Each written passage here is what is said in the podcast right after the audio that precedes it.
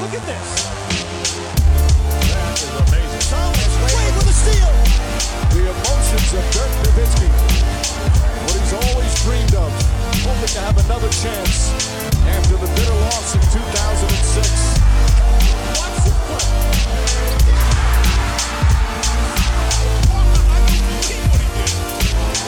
That is amazing.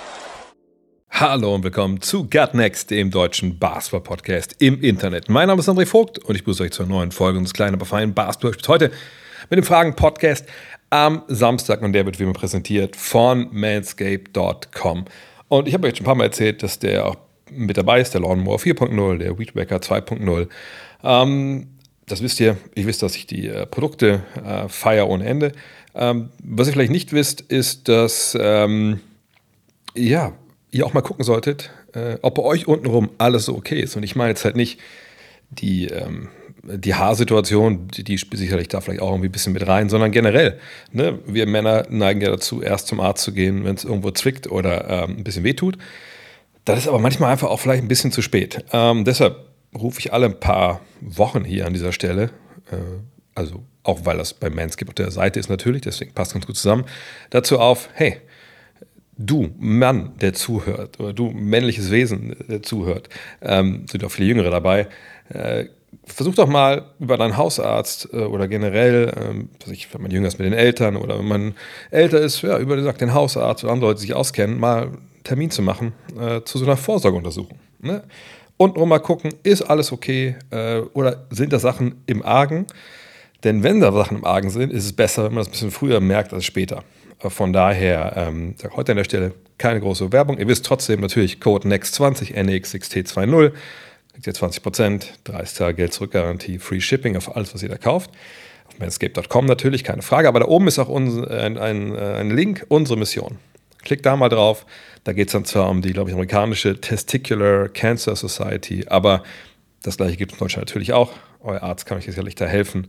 Aber erstmal Vorsorgeuntersuchungen machen. Hoffentlich ist da ja nichts. Aber ne, Kontrolle ist besser, als äh, sich danach irgendwie zu wundern, wo das von alles herkommt. Ja, und jetzt, wo wir alle so gute Stimmung haben, geht's los mit den Fragen. Dan Bauer möchte wissen, ist Gabe Vincent momentan genauso wichtig für die Miami Heat wie Jimmy Butler oder wie erklärst du die Leistung der Miami Heat in Spiel 5 der Conference Finals des Ostens in der NBA? Ja, Gabe Vincent hat natürlich gefehlt. Ne, Das war natürlich keine gute Nachricht. Das kam, glaube ich, so drei, vier Stunden vor Spielbeginn, äh, vor Spiel 5 raus. Hey, ähm, Gabe Vincent wird nicht dabei sein. Und ähm, da, als ich es gelesen habe, dachte ich mir so, ha, okay, naja, sie haben ja Kyle Lowry. Kyle Lowry hat in dieser Postseason auch schon ein paar Mal halt ja, recht eindrucksvoll gezeigt, dass er doch nicht äh, ganz zum alten Eisen gehört. Aber ich habe mir schon ein bisschen Sorgen gemacht, weil ich mir dachte, na gut, okay, also A, ähm, er hat nicht immer gezeigt, dass er nicht zum alten Eisen gehört, hat auch ein paar Mal gezeigt, dass er durchaus dazu gehört. Äh, und zum anderen, naja, was ist denn jetzt die Alternative dann zu Kyle Lowry? Wer ist denn dann der, der Backup, vom, in dem Fall den Backup? Ja, und da haben wir, glaube ich, ganz gut gesehen, ähm, auch wenn Duncan Robinson neun Assists gespielt hat, diesen Backup gab es irgendwie nicht. Ne? Äh, Jimmy Butler hatte natürlich dann auch die Aufgabe, die hat er sowieso immer eigentlich, ne, den, mit dem Ball nach vorne zu bringen, den Ball zu verteilen. Aber, und sie hatten auch 20 Assists, das ist ja auch jetzt nicht super wenig. Aber mit Gabe Vincent fehlt dann halt wirklich der primäre Ballhändler, der reinkommt, der das solide macht, der Speed hat, der natürlich auch schon ein Spiel hatte, wo er vollkommen überperformt hat. Aber einfach ne, diese beiden Planstellen. Primärer Ballhändler, sekundärer Ballhändler, also im Sinne von Starter, Kollege von der Bank und dann Jimmy Butler immer dazu. Das hat dann nicht geklappt, weil man einfach den Mann nicht hatte. Äh, Und das hat man, glaube ich, auch gemerkt. Ähm, Aber das war jetzt nicht der Hauptgrund für diese dann doch eher ja, ein bisschen komischere Leistung von äh, Miami. Wenn wir uns das Spiel angucken, wie es gelaufen ist, dann, wenn man, glaube ich, vorher sich malen wollte, wie denn ähm, die Celtics hier Spiel 5 gewinnen, dann hat man natürlich vielleicht vor Augen gehabt, naja, sie kommen raus im ersten Viertel ähm, zu Hause, ne, wissen genau, ne, sind jetzt im Rücken zur Wand, mal wieder, ne, stand ja 0 zu 3. Ähm, Fans sind drin, alle wissen, worum es geht, man ist hyped. Und dann muss man irgendwie mit klarkommen, dass sie da zu Beginn ne, so eine Energie erstmal aufhalten müssen. Naja, und damit sind sie ja nicht wirklich klargekommen. Ne? Das waren dann minus 15 nach dem ersten Viertel. Ähm, Und das ist natürlich eine Hypothek, die du mit dir rumschleppst. Und wenn dann äh, Jimmy Butler auch keinen Sahnetag hat, nur zehn Würfe probiert, fünf von zehn getroffen, ne, fünf Rebounds, fünf Assists, alles gut. Ähm, aber 14 Punkte sind natürlich in seinem Fall dann einfach sehr, sehr wenig, weil er natürlich in diesem Playoff schon ganz andere Sachen geleistet hat. Aber äh, die Celtics haben eine Sache umgestellt, haben viel mit Länge gegen ihn verteidigt, ne, geguckt, dass er eben nicht sich da einen rauspicken kann, den er dann physisch ein bisschen zusetzt und dann gucken wir mal, was danach, was daraus äh, pass, äh, sich entwickelt, so, sondern das war eigentlich immer jetzt, wenn es irgendwie ging, ein größerer Gegenspieler. So, ähm, ich sage nicht, dass das jetzt die Lösung des Jimmy-Problems ist, aber in dem Spiel äh, war es durchaus so. Und Lowry, ja, die Zahlen, sechs, fünf Punkte, ein Assist in 30 Minuten, ja, da müssen wir nicht drüber reden. Das war natürlich dann nicht das, was man eigentlich von, von ihm erwartet hatte. Von daher, wenn es nur um Wichtigkeit geht, ich würde nicht sagen, dass Gabe Vincent genauso wichtig ist, aber er ist schon ein sehr, sehr wichtiger Spieler, weil es eben keine wirkliche Alternative gibt. Oder Kyle Lowry genauer gesagt, nicht immer die Top-Alternative sein kann in dieser Rolle als Starter. So. Ähm, von daher warten wir das ab, aber es lag jetzt nicht daran. Also es ist nicht so, als wenn jetzt Vincent dabei gewesen wäre, äh, dass die Celtics das klar verloren hätten, sondern es gab ne, Adjustments, klar, gerade mit der, mit der Länge ähm, gegen Butler. Es, es gab offensiv auch ein paar Dinge, die sie dann justiert haben. Ich glaube auch, dass ähm, wir haben ja natürlich zu Recht Eric Spolster gefeiert, ne? gar keine Frage, und seinen Trainerstab. Ne, die hatten tolle Ideen, gerade zu Beginn der Serie, aber deswegen gibt es auch immer wieder Adjustments. Jetzt, wenn ihr die neue Blink-Ausgabe euch kauft, da ist ja ein Artikel auch drin von, von Jonathan Walker und Julius Schubert über die Finals damals Suns gegen Bucks, wie das hin und her gewogt ist mit den Adjustments. Und das ist ja nicht so, dass irgendein Team irgendwas findet und dann läuft das die nächsten vier Spiele und dann gewinnt man die alle, sondern es ist ja immer in hin und her. Man versucht immer wieder auch in den Spielen was zu ändern, immer zu reagieren. Und die Celtics, Joe Missoula und Co. haben eben reagiert auf die Dinge, die Miami gemacht hat. Und als Spieler ist es aber auch so, du gewöhnst dich natürlich auch zu einem gewissen Punkt an Dinge, die der Gegner macht. Also ein Beispiel, was mir jetzt gerade so reinfällt, das kennt ihr vielleicht auch selber deswegen würde ich das mit so, so jetzt mal bringen, auch wenn sie jetzt vielleicht nicht, wenn die Zone jetzt nicht unbedingt entscheidender Faktor war in den ersten Partien unbedingt, obwohl es natürlich schon stellenweise die Celtics da schlecht gegen aussahen. Aber ähm, eine Zone, ne? wenn du die ab und zu mal siehst, ähm, auch vielleicht in einem Spiel nicht unbedingt zehn Minuten am Stück, sondern vielleicht so drei, vier Ballbesitze, dann wieder Manndeckung, dann wieder, dann wieder ein bisschen Zone, dann kommst du gar nicht in so einen Rhythmus gegen äh, diese Raumverteidigung. Und wenn du die natürlich lange siehst oder öfter gesehen hast und dann kommen die Trainer und sagen, pass auf, wir machen das so und so dagegen jetzt, dann ist es viel leichter, gegen anzugreifen. Also es kann sein, dass bestimmte äh, taktische ne, Versuche, Ideen im Laufe einer Serie irgendwann nutzlos werden oder längst nicht mehr so greifen wie in den ersten ein, zwei Partien. Und das sehen wir von meinen Begriffe auf Seiten Miamis, dass da ein paar Sachen, die sie da gemacht haben, einfach nicht mehr so funktionieren eben weil Boston das besser löst, weil die Spieler das jetzt auch selber gecheckt haben, was sie da machen müssen. Die Trainer haben denen dann auch ein paar Sachen gesagt, die sie, die sie machen sollen. Und ich glaube, Spolstra und sein Stab, ich weiß nicht, wie viel sie noch an so taktischen Winkelzügen haben, die wirklich die Celtics nochmal jetzt irgendwie aus dem Gleichgewicht bringen. Ich sage nicht, dass sie die Serie verlieren. Ich sage nur, dieser Vorteil, den sie hatten in den ersten paar Partien, ich denke, der ist zu einem großen Teil jetzt aufgebraucht. Ähm, und wenn du dazu dann noch eine Verletzung hast von einem ganz wichtigen Spieler, wie in dem Fall Vincent, der nicht dabei ist, und vielleicht auch Jimmy Butler dann, der auch mal gucken muss, okay, jetzt ist die ganze Zeit die Länge da vor mir, jetzt kann ich nicht so richtig biesten, okay, wie kriegen wir das eigentlich jetzt hin, dass, dass, wo sind die anderen Räume, die frei sind? Das braucht dann vielleicht auch mal ein Spiel, um das gesagt, zu justieren. Man hofft natürlich, dass, dass Vincent dabei ist in Spiel 6 heute Nacht. Ähm, und an dem Punkt sind wir, glaube ich, jetzt gerade. Aber das lag jetzt nicht unbedingt daran, nur daran, dass Gabe Vincent nicht dabei war. Joachim Nickennick fragt, können die Celtics das Wunder schaffen? Ich habe ja, glaube ich, am, ja, wann denn? Äh, frag mich nicht, welche Tage, äh, welcher Tag ist. Ich weiß, heute, ich weiß, heute ist Samstag, aber auch nur, weil heute Fußball ist. ähm, ich weiß nicht, irgendwann habe ich darüber gesprochen, wie denn man skizzieren kann, dass die Celtics zurückkommen. Also, was so die Psychologie der Serie anging. Und da habe ich ja gesagt, ne, man gewinnt irgendwie Spiel 4, ja, vielleicht bei den Heat so ein bisschen man weiß halt, man hat ja jetzt noch hat ja vier Matchbälle. Da sinkt vielleicht so ein bisschen die Intensität und bei dem anderen, ne, die drehen das halt auf. Dann ist Spiel 5 zu Hause, eigene Fans, ne, man ist super pumped, man weiß, ey, wenn wir das jetzt gewinnen, dann sind es nur noch zwei Siege. Und da sind wir jetzt halt. Jetzt muss man natürlich in Miami gewinnen. Das wird nicht leicht. Ne? Da ist jetzt richtig Alarm. Ähm, gesagt, kann Vincent spielen. Wir hoffen es einfach mal, weil wir natürlich alle, die, alle Spieler sehen wollen, beide Teams mit, mit voller Kraft. Sehen wir vielleicht sogar einen Tyler Hero. Mal gucken. Ich bin sehr gespannt. Da wurde geworfen ja auch, hat man ja gesehen äh, bei der Übertragung. Ähm, mal gucken. Mal gucken, was da kommt. Fakt ist nun mal, das ist jetzt das Spiel, wo es dann halt das letzte Mal wirklich so ist, dass die, die Miami Heat mit House Money spielen. Ne? Also heißt, sie jetzt vorn, immer noch, aber verliert man Spiel 6, ist man halt nicht mehr vorn. Verliert man Spiel 6, ist Spiel 7, ist dann alles wieder ausgeglichen. Dann ist auch egal, ob das andere Team drei Spiele in Folge gewonnen hat oder nicht. Da geht es nur noch darum, wer ist an dem Tag auf Niveau. Und ähm, klar, würden wir uns alle freuen, wenn wir das sehen aber wahrscheinlich die Heat-Fans und die Heat und die Heat-Trainer wahrscheinlich nicht.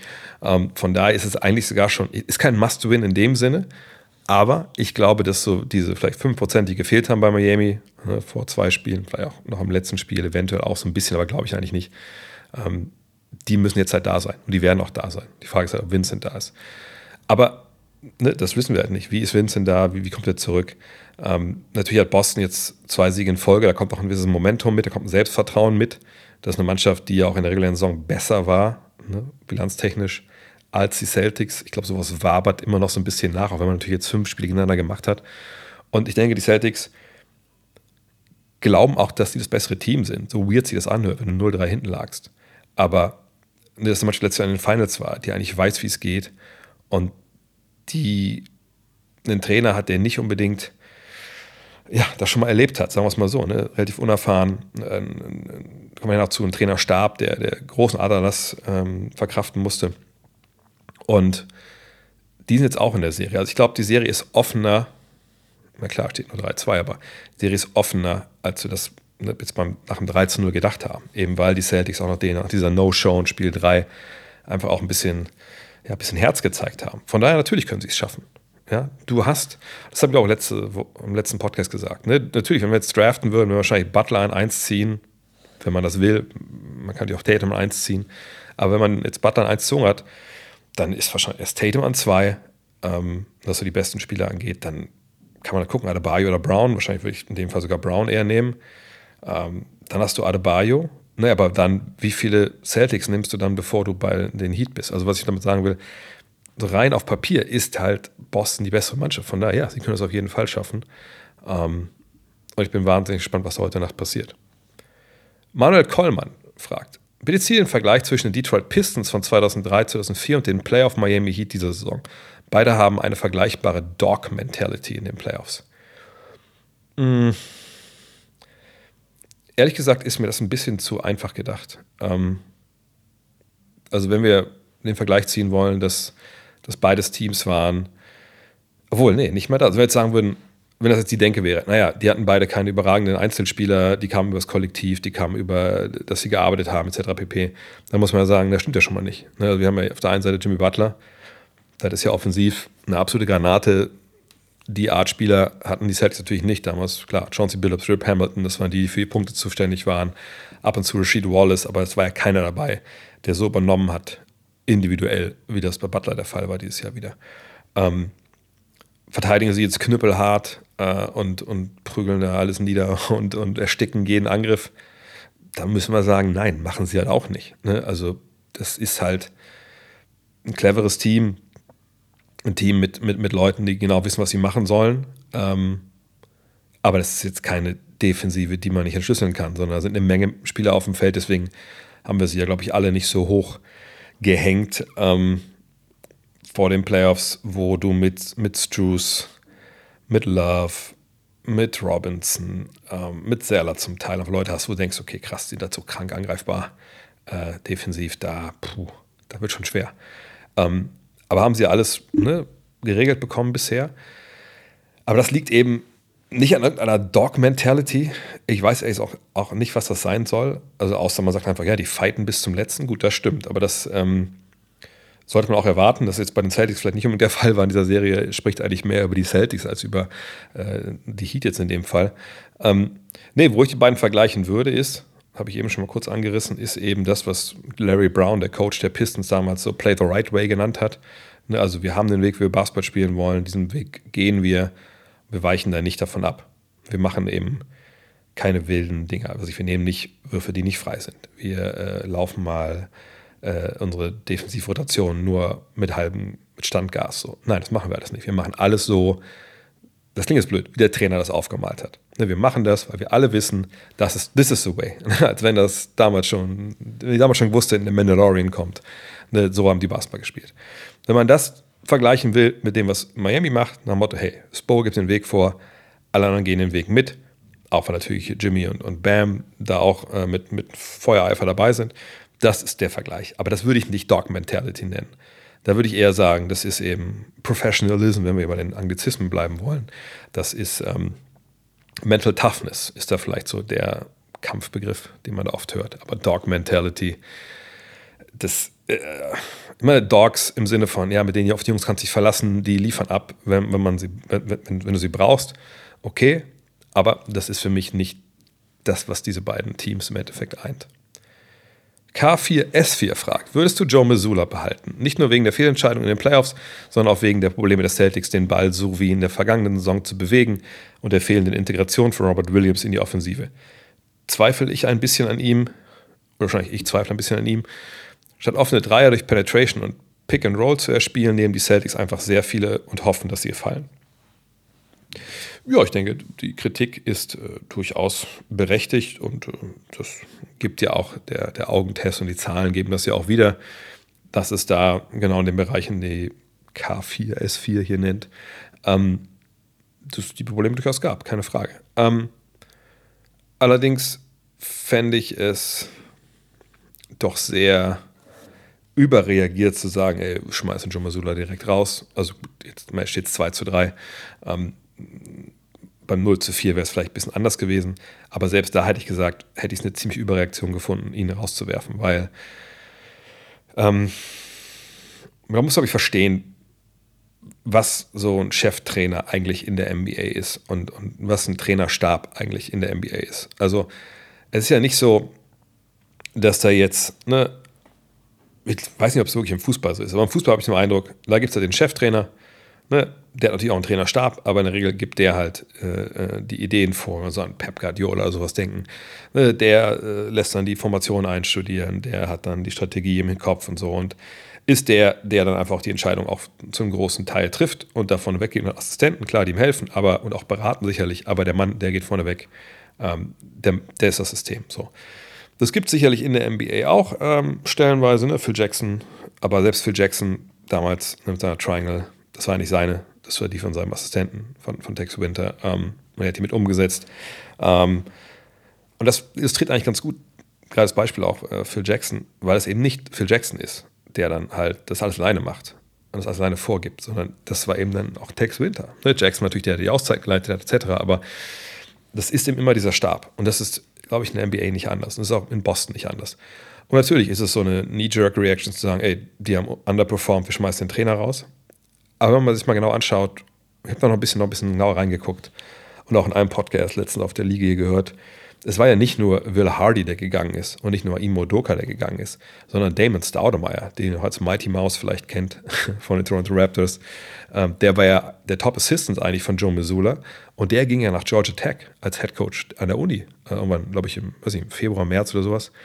Ähm, und Joe Missoula mit seinen was 34 Jahren war jetzt nicht der Last Man Standing da, aber da ne, hat eine Menge, Menge ähm, Basketball-IQ äh, und auch Erfahrung verloren. So, und man hat eben keine Erfahrung dazugeholt, noch von außen.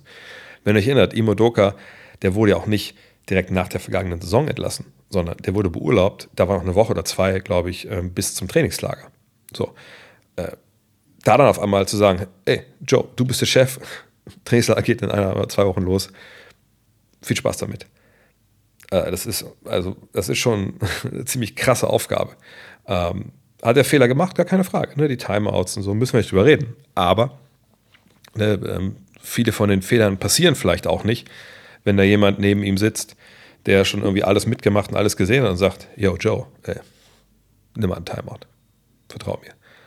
Und jetzt werden eigentlich vielleicht sagen: Na gut, aber sehen wir Brad Stevens, das ist ja sein Boss, das ist der General Manager, dann kann der das doch reinrufen. Naja, wie denn? Der sitzt ja nicht auf der Bank wie sich Uli Hoeneß früher, sondern der sitzt irgendwo in, in der Loge und guckt, äh, weiß nicht, ob er irgendwie irgendwas aufs iPad dann spielen kann von den Assistenten, aber äh, ich glaube, der wird sicherlich auch mit ihm gesprochen haben, mit, mit Joe Missoula oder sprechen, aber der wird ja nicht in einem Spiel darunter rufen, ey, jetzt auch mal Auszeit hier. Also, ne, das ist, glaube ich, systematisch oder systemisch auch zu erklären, dass es da bestimmte Fehler gab. Und ich tue mich schwer. Ich sage nicht, dass es unmöglich ist, sage nicht, dass es nicht passiert, weil wir auch den Einblicke nicht haben, wissen nicht, was zwischen Team und Mannschaft, äh, zwischen Mannschaft und, und Trainer passiert ist oder so. Ne? Vielleicht gab es da auch krasse Verwerfungen, dass man ihn dann trotzdem entlässt. So, aber jetzt rein auf das Ergebnis zu schauen und zu sagen, nein, der muss raus, das ist eine Wurst, das ist schon, das ist schon eine Sichtweise, die finde ich dann arg simpel. So, ne? Also da müsste man schon ein bisschen mehr die Situation anschauen und verstehen, wie diese Begebenheiten in so einem Trainerstab und in so einer Franchise auch sind. Ich denke im Endeffekt, wenn man es jetzt verliert, ob es jetzt 4-2 ist oder 4-3, wenn man gewinnt, ist es ist eh, ne, reden wir nicht mehr darüber. Aber wenn man jetzt verliert, dann wird äh, Brad Stevens sicherlich Joe Missoula, ähm, der auch dann ein Exit-Interview bekommt, oder man spricht zumindest, ähm, bestimmt gesagt bekommt, pass auf, ne, dieses Jahr, da waren ein paar Sachen dabei, ho, die waren gut. Ein paar Sachen, hm, aber jetzt nicht so geil. Ne? Wie machen wir das nächstes Jahr besser? Wen würdest du denn gerne in deinem Stab haben? Gibt es da irgendwelche Coaches, also vorzugshalber, vorzugsweise auch welche, die ein bisschen Erfahrung haben in der NBA äh, mit Playoffs und so, die du gerne an deiner Seite haben wollen würdest, als Head Assistants da, oder dahinter halt, ne, als andere Assistants. Und dann sucht man einen geilen Stab zusammen. Vielleicht hat Brad Stevens auch selber ein, zwei Namen schon im Kopf und dann geht man nächstes Jahr da wieder ran. Denn jetzt bei einem 34-Jährigen zu erwarten, 34-Jährigen zu erwarten, dass er einfach alles hundertprozentig richtig macht, auch das. Vielleicht ein bisschen sehr simple Sichtweise. Und die Welt ist halt nicht so simpel. Von daher, das sind alles richtige Sachen, die K4, S4 ansprechen, anspricht, aber das ist jetzt der, der Starting Point. Wie gesagt, auch nur wenn sie, ob, obwohl selbst wenn sie jetzt gewinnen, gewinnen sollten, diese Sachen waren jetzt ja passiert. Also selbst dann wird man sicherlich das im Sommer ansprechen und sagen, hey, wie kommen wir nächstes, nächstes Jahr an einen Punkt, dass wir diese Probleme nicht mehr haben. Und ähm, da wird, glaube ich, Brad Stevens dann mit Masula arbeiten. Äh, man wird schauen, dass, es, ne, dass man das besser macht. Und eigentlich sehe ich eine Entlassung jetzt nicht. Aber wie gesagt, man weiß, was in den Kulissen passiert ist. Ne? Nur wenn es rein um die Ergebnisse geht und die Fehler, die gemacht wurden, da muss man das, glaube ich, ein bisschen differenzierter sehen. Dog Rivers fragt, letztens gab es ein schönes Video, in dem Ernie Johnson Jimmy Butler im Betreten der Katakomben einer Sicherheitskontrolle begrüßt hat. Ist das gängige Praxis, dass Spieler gefilzt werden, auch die des Heimteams? Hm, ja, also ich weiß es natürlich nicht ähm, in jeder Arena, weil in der Regel da, wo die Spieler reinkommen, das ist ein anderer Eingang natürlich als da, wo die Journalisten reingehen. Ähm, aber ich kann zumindest sagen, dass zum Beispiel Miami, da war ich auch ein paar Mal dann bei den NBA Finals äh, und auch jetzt zuletzt ja auch wieder mit dem, mit dem Gut Next Trip.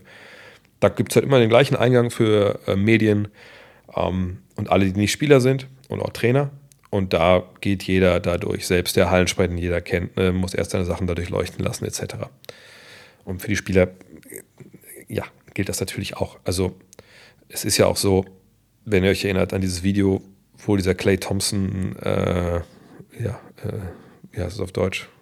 Impersonator auf Englisch, ähm, da äh, ins Chase Center gekommen ist, der muss ja auch irgendwann, glaube ich, wenn ich mich richtig erinnere, da seine Sachen irgendwie, sein Handy da irgendwie aufs Band legen. Äh, ne, also allein deswegen, man weiß ja immer nicht, sind das dann wirklich die Spieler, sind solche anderen Leute, äh, bevor da einer mit einer Bombe reinlatscht, klar, oder mit einer Waffe, dann guckt man natürlich überall erstmal drauf. Ähm, von daher, das wird für meine Begriffe, wie ich es weiß, eigentlich überall gemacht, ja. Und, und das finde ich sollte auch so sein, ehrlich gesagt. Josi fragt, aber vielleicht abgesehen davon, war das natürlich ein geiles Video mit, mit Ernie Butler und äh, mit, mit Ernie Butler, mit Ernie Johnson und Jimmy Butler. Also könnt ihr gerne mal reingucken bei, bei YouTube oder so. Josi, ich fragt, ich hatte den Eindruck, dass die Nuggets häufig recht bereitwillig Jamal Murray auf LeBron James geswitcht haben. Glaubst du, sie hatten keine Sorge vor dem Mismatch oder war das doch nicht so bereitwillig, wie es mir vorkam? Ich glaube, diese, diese Mismatch-Nummer wird manchmal ein bisschen also ich habe, ich hab, da schlagen zwei Herzen meiner Brust. Also sage ich ja. Ne, oftmals werden solche Mismatches zu bereitwillig herbeigeführt, ohne Gegenwehr. Und dann ist man der Sache so ein bisschen hilflos ausgeliefert. Aber es gibt genauso Situationen, wo ich denke, hm, man kann das ruhig ganz bereitwillig herschenken, wenn man dahinter halt eine gute Taktik hat, eine gute Strategie hat, wie man dieses Mismatch dann spielt. Also, wenn es so ist, das jetzt mal hypothetisch, da gibt es ein Pick and Roll, was dann, was ich, in Empty Side Pick and Roll, wo dann halt, ne, wie LeBron dann gegen Murray sich auf dem rechten Flügel spielt und die ganze Hilfe auf der anderen Seite, dann würde ich vermuten, ist es wahrscheinlich eher nicht so eine geile Idee, das direkt einfach so rüber zu switchen. Ne, und einfach zu sagen, okay, dann lassen wir mal, gucken wir mal. Aber wenn man gleich Situationen hat und man sagt, ähm, keine Ahnung, der Verteidiger von ähm, Anthony Davis, der irgendwie im Dunkerspot rumlungert, ähm, der switcht, wenn der Ball auf jetzt auf dem rechten Flügel ist, bei LeBron gegen Murray und läuft einmal über die Zone und stellt sich halt quasi so wie, wie in so einer Raumverteidigung hinter Murray an Zonenrand. Und auf der Weak Side dann, wo der Ball nicht ist, wird so verteilt, dass ne, keine Ahnung, ein Verteidiger auf sich Aaron Gordon rotiert rein, um, um Davis zu verteidigen. Und dann es gibt noch zwei Spieler ne, der Nuggets, die dann die drei Schützen, in Anführungszeichen, die dann an der Dreierlinie stehen, der Lakers auf der anderen Seite, die die mitverteidigen. Dann ist so was auch ganz okay, wenn man so herschenkt, weil man eben dann die Strategie dahinter hat. Ähm, ist aber immer so ein bisschen von Fall zu Fall zu sehen. Ne? Ähm, wie gesagt, was ist das für ist es überhaupt ein richtiges Mismatch? Äh, hat man keine Angst vor einem Drive von LeBron, weil die Hilfe kommt? Das muss man immer situationsbedingt sehen. Ne? Wen hat man dahinter auf dem Feld und so? Das ist ja auch so ein bisschen die Kunst, solche Matchups dann äh, nicht immer gleich zu verteidigen, sondern auch mal Sachen zu, zu ändern und so. Ähm, ja, ich glaube, so kann man es ganz gut beantworten. Es gibt auch andere Beispiele, ich überlege, da komme ich immer zu, wenn es darum geht. Äh, Steph Curry gegen LeBron damals oft, da gab es einen Finals, ich weiß gar nicht, welches Jahr es war. Da haben die diesen Switch oft hergegeben und Curry hatte dann echt kaum Chancen gegen LeBron, der immer wieder zum Korb gegangen ist, aufgepostet etc. Und dann gab es diese Geschichte, wo dann, ne, ein Jahr später war es dann, glaube ich, äh, man den Switch hergeschenkt hat, aber Curry ist eben auf LeBron zugelaufen, hat ihn kurz getaggt, also kurz angefasst. Und dann in der Zeit konnte dann halt der Originalverteidiger oft als Andre Iguodala zurückswitchen und dann na, ist eben nichts passiert. Das gibt es natürlich auch und da gibt es verschiedene Strategien. Also auch hier ist es nicht so leicht, dass man sagt, oh, wir geben das Mismatch her, das ist ja eigentlich dämlich, sondern ähm, ne, das hängt, da zieht sich ein Rattenschwanz an, ne, an, an, Dominos, die dann nach dann fallen hinten dran. Ähm, von daher, ich bin auch eher ein Fan davon, nicht diese Switches abzugeben, aber du musst immer sehen, was dahinter passiert. Jochen Witt fragt, wenn die Serie der Heat länger dauert, sind die Nuggets dann eventuell zu sehr raus, beziehungsweise, beziehungsweise bezüglich der Pause, ach so, sorry. Oder sind die dieses Jahr eh so on point, dass alles egal ist? Nö, das nicht. Das hat der Mike Malone auch gesagt oder Jamal Murray. Gestern gab es ja da die, ähm, auf Twitch glaube ich sogar, gab es da die, ähm, die erste Finals Media Availability der, der Nuggets. Und Malone hat gesagt, ähm, ja, nee, also man, man kann ja machen, was man will. Man kriegt ja nicht diesen Rhythmus hin. Wir spielen jetzt schon relativ lange, jeden zweiten Tag und jetzt auf einmal spielen wir gar nicht, acht, sieben, acht, neun Tage. Das kriegt man irgendwie, also den Rhythmus verlieren wir sowieso. Er meinte aber für ihn das Wichtigste einfach zu sagen, okay, na, wir brauchen jetzt aber äh, am Ende des Tages die Kondition. Ne, wir müssen das Conditioning oben halten, deswegen lässt er sie auch relativ viel rauf und runter rennen, ähm, um eben nicht da in so ein Loch zu fallen. Und der Gegner kommt dann ne, voll im Saft in, nach Spiel, in Spiel 1 rein und äh, man, man läuft so ein bisschen hinterher und man braucht eine Weile, bis man sich irgendwie wieder gefangen hat. So. Äh, das denke ich auch, dass das ein Problem ist. Auf der anderen Seite hat Jamal Murray auch gesagt, na gut, wir haben auch jetzt Zeit, also die kleineren Verletzungen, die wir jetzt so haben, ein bisschen auszukurieren, viel Füße zu machen, etc. Ähm, ich sage das ja jedes Jahr. Das ist ein zweischneidiges Schwert. Wenn dann Spiel 1 von den Nuggets gewonnen wird, sagen wir, ey, guck mal hier, die waren frisch. Die anderen waren äh, einfach noch von der Serie davor müde. Klar, dass die gewonnen haben, gewinnt das andere Team und die Nuggets äh, ne, was ich, verlieren auch gerade, was ich weil im ersten Viertel einfach schlecht spielen. Dann sagt, ah, guck mal, die waren nicht im Rhythmus. Krasser Nachteil. So, dass man so lange raus war. Wir werden es sehen. Aber das ist jedes Jahr die gleiche Diskussion. Herzi World fragt, und damit kommen wir jetzt zu den Themen der Offseason. Denn man soll es gar nicht glauben, es gibt viel, viel weniger Fragen zum Thema äh, Finals. Oh, sorry, Finals Preview kommt natürlich dann, wenn wir wissen, wer in den Finals spielt. Ähm, ne, zu den Conference Finals, Finals, als zu den Trades, die jetzt ranstehen. Und Herzi World macht den Anfang. LeBron James nochmal zu den Warriors, um Ringe zu, zu jagen oder in die Rente, um dann nochmal wiederzukommen, wenn die Kids spielen geht wahrscheinlich nur um eins von den beiden Kindern. Ähm, ne, Bronny kommt ja dann nach der kommenden Saison wahrscheinlich in die NBA.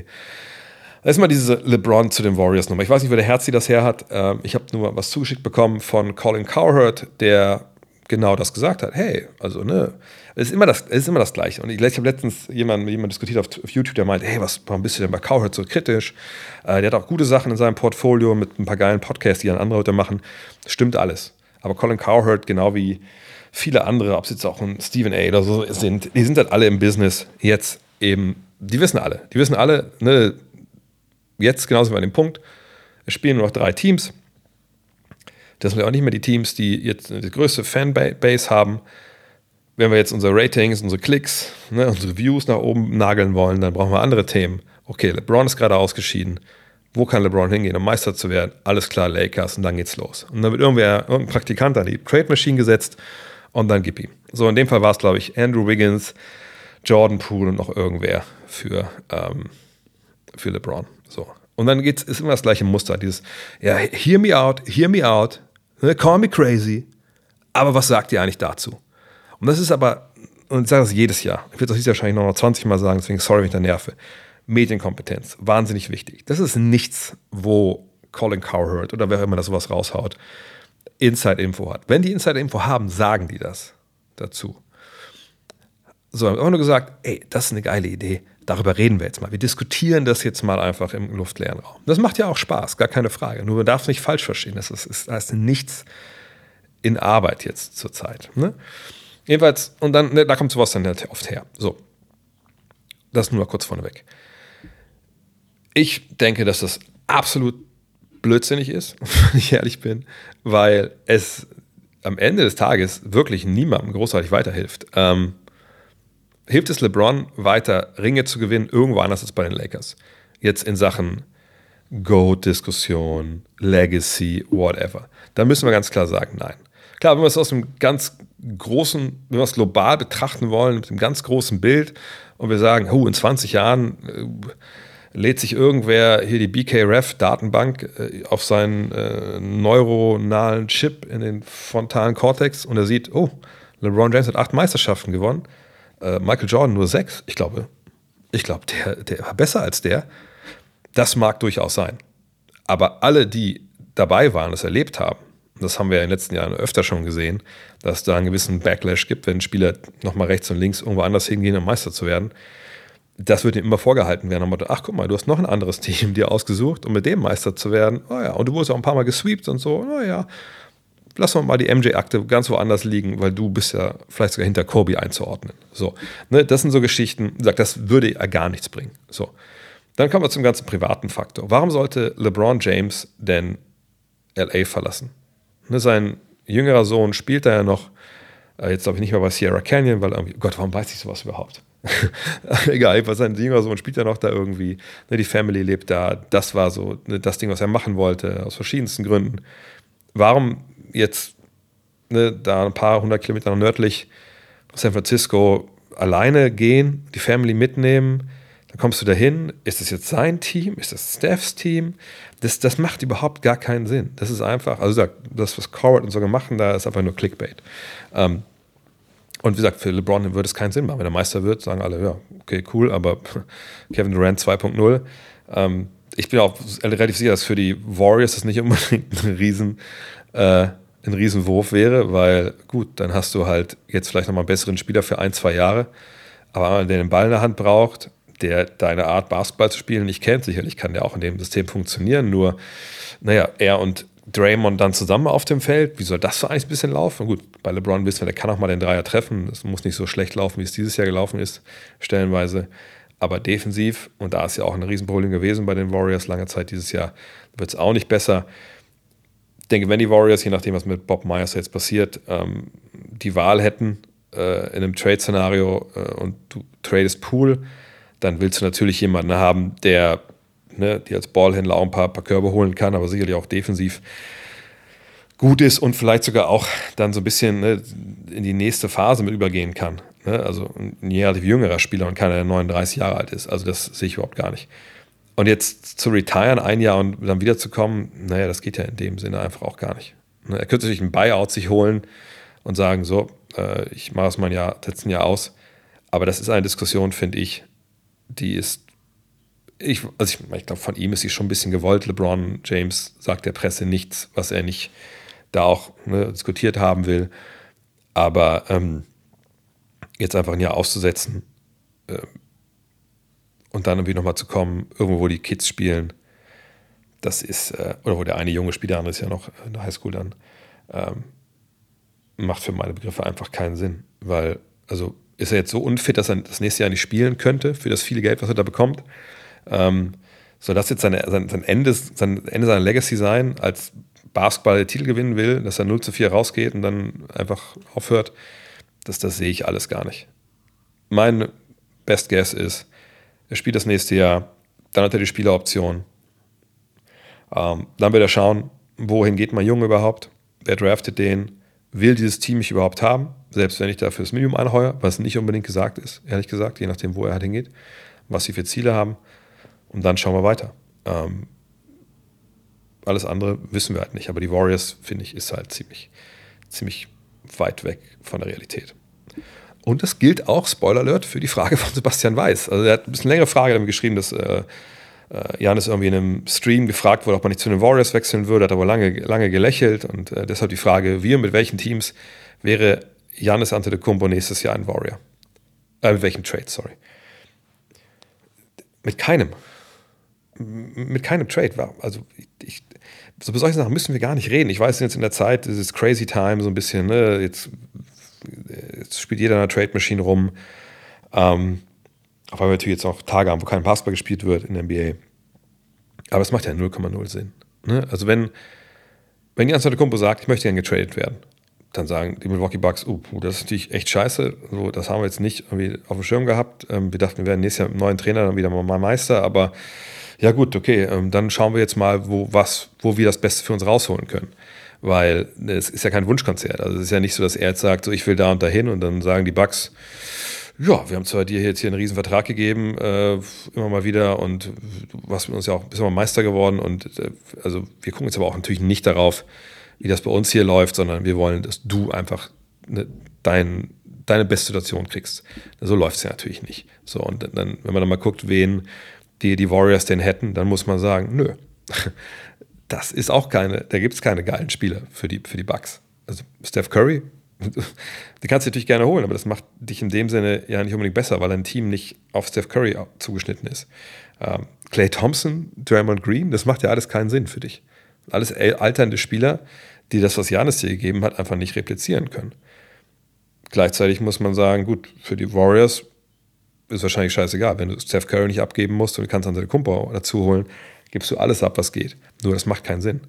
Außerdem hat Janis noch zwei Jahre Vertrag. Diesen und jedes nächstes Jahr. Also es kommt ja 23, 24, 24, 25. Dann hat er eine Spieleroption. Also da müssen wir überhaupt nicht drüber reden. Also ich habe das Video nicht gesehen, aber ich würde mir vorstellen, dass er lange gelacht hat, weil er gedacht hat, um Gottes Willen, was ist das für eine dämliche Frage. Horst Gärtner. Könntest du anhand des Vertrages von Austin Reeves kurz die Gilbert Arenas Rule erläutern und ob das in diesem Fall einen Wechsel von Reeves eher wahrscheinlicher oder unwahrscheinlicher macht? Ich habe nämlich beide Varianten gehört. Bobby Marks zum Beispiel meinte, ein teurer Vierjahresvertrag wäre für ein neues Team unattraktiv, da er finanziell so backheavy wäre. Ähm, ich möchte das nicht in aller, aller, aller, Ausführlichkeit hier erklären, weil das auch so, pff, da kommen wir jetzt schon hart hier in die äh, äh, ins, ins CBA Nerd Talk und ich glaube, das ist jetzt für die, für die meisten nicht so wirklich ähm, äh, ja, interessant. Aber ähm, es geht im Endeffekt darum, ne, es gibt diese Gilbert Arenas Rule, so wird die genannt, offiziell heißt sie nicht so, ähm, weil Gilbert Arenas mal damals als äh, ja, äh, Spieler äh, sehr, sehr schnell sehr gut war, obwohl er ein Zweit, Zweitrunden gedrafteter Spieler war. Und dann haben die Warriors ihn halt nicht behalten können, äh, weil damals die CBA-Regeln noch anders andere waren. Dann ging er nach Washington ähm, für viel Geld. So. Und das ist jetzt nicht mehr so richtig möglich, sondern es ist so, dass ähm, also die Warriors, äh, die Warriors, die Lakers können ihm, ich glaube, so 50 Millionen bieten, ne, aufgrund ihrer Salary Cap Situation, die sie da haben. Und ähm, andere Teams können ihm mehr bieten. Aber es ist so, dass die, die anderen Teams jetzt nicht einfach nur so viel bieten können, äh, wie sie wollen, ne, es ist, sondern sie können ihm im ersten, in den ersten beiden Jahren nur einen bestimmten Betrag bieten. So, das sind so 11, 12 Millionen Dollar. So. Jahre drei und vier, längere Verträge darf er anderswo nicht unterschreiben. Ähm, Die sind aber jetzt dann relativ teuer. Ähm, und das kann, je nachdem, wie viel die äh, bieten wollen, ne, wenn wir mal sagen, die sind alle jetzt mega hyped, weil er sogar abgeliefert hat, die wollen eben, was ich, 98 Millionen Dollar. Es gibt ein Beispiel von der Sporting News, ne, die haben es mal aufgeschlüsselt.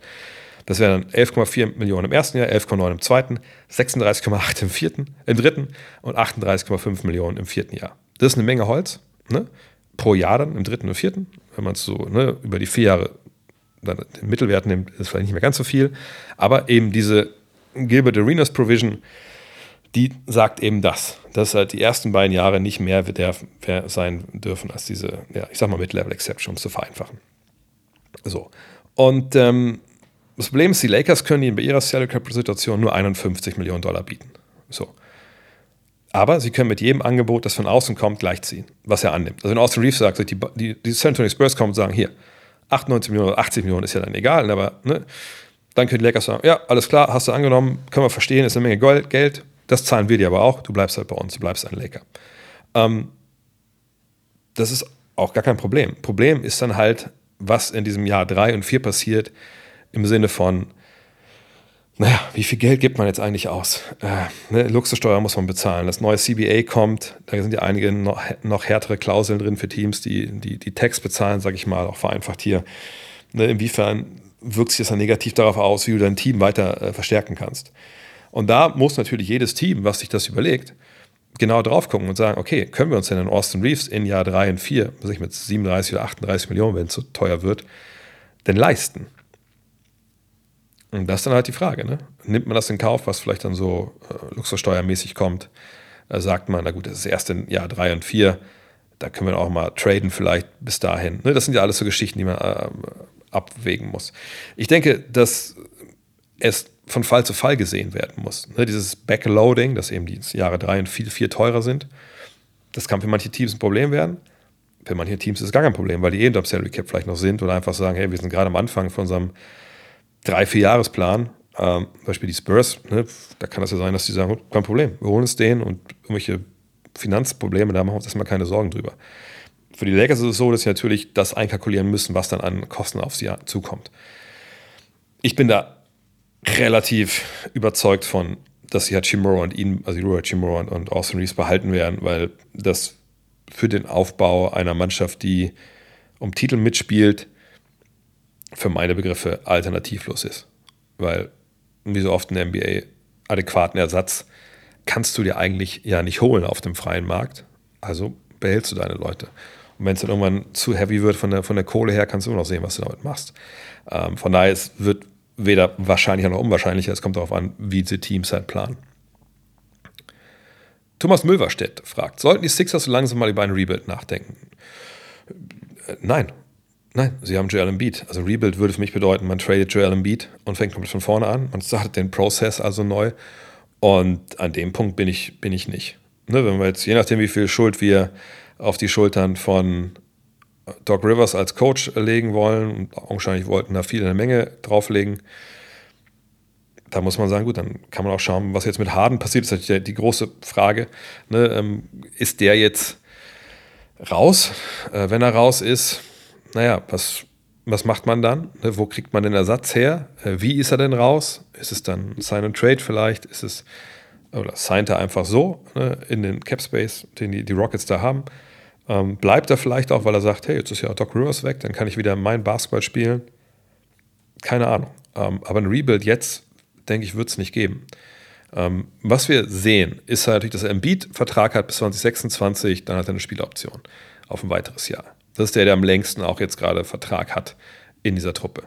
Ähm, wir sehen, dass einige Spieler ja, entweder jetzt schon oder halt dann ähm, im kommenden Jahr, die viel Geld verdient haben, vom Cap abschmelzen. Ne, wir haben jetzt James Harden, Spieleroption, sagt, vielleicht ist er weg, mal gucken. Tobias Harris hat einen Vertrag noch über 39 Millionen für das kommende Jahr. Dann wird er 2024 Free Agent. Kann man da vielleicht schon was machen, dass man den tradet? So das wäre eher der Weg, den ich denke, den man geht, dass man sagt, hey, wenn Harden geht, und sagt, auch ohne Gegenleistung, was man abwarten muss, gut, ist nicht geil, aber da haben wir zumindest Planungssicherheit. Tobias Harris mit 39 Millionen, vielleicht kriegen wir den irgendwo unter. Vielleicht bezahlen wir auch noch für, irgendwie, keine Ahnung, mit irgendeinem Pick oder so, dass der weg ist. So, und dann haben wir Cap Space. Vielleicht können wir da ein bisschen nachladen. Es fehlen natürlich die großen Namen jetzt gerade. Aber du hast Tyrese Maxey, du hast Joel Embiid. Das ist dein Duo für die nächsten Jahre. Ähm, und dann geht es eigentlich darum, ne, den Supporting Cast auf dem Flügel aufzustellen. Und da, denke ich, wird der gute Darren Murray einfach schauen, dass er da halt clever äh, Leute halt äh, zuholt. Ich meine, klar, du musst überlegen, was machst du mit, mit einem Paul Reed, der, der jetzt Free Agent ist, aber ich glaube nicht, dass er jetzt großartig irgendwo Angebote kriegt. George Niang, genau das Gleiche. Äh, aber jetzt, wie gesagt, Rebuild im Sinne von alles raus, nein. Reloading hat das ja, glaube ich, mal äh, der gute Pat Riley da genannt. Bengalo fragt, wie bewertest du die aktuellen Gerüchte um die Trailblazers und Mikael Bridges? Sollte man wirklich versuchen, mit dem dritten Pick und gegebenenfalls sogar Anthony Simons ähm, also die zu traden gegen Mikael Bridges, um Lillard Hilfe zu geben? Klammer auf, reicht diese Hilfe Klammer zu? Oder ist ein kompletter Rebuild inklusive Trade von Lillard sinnvoller? Wie schon so oft gesagt, wenn es um Damon Lillard geht, da geht es nicht darum, was sinnvoller ist im Endeffekt. Es geht darum, was Damon Lillard gerne möchte. Und daran scheinen sich ja die, die Portland Trailblazers zu einem großen Teil äh, zu orientieren. Und da müssen wir einfach jetzt abwarten. Ähm, Michael Bridges wäre natürlich ein toller Partner für, für Damon Lillard, wenn man jetzt sagt, ey, mit dem dritten Pick kriegen wir keinen, der jetzt sofort helfen kann. Ähm, natürlich muss mit der Kohle ja auch stimmen, Simons abzugeben.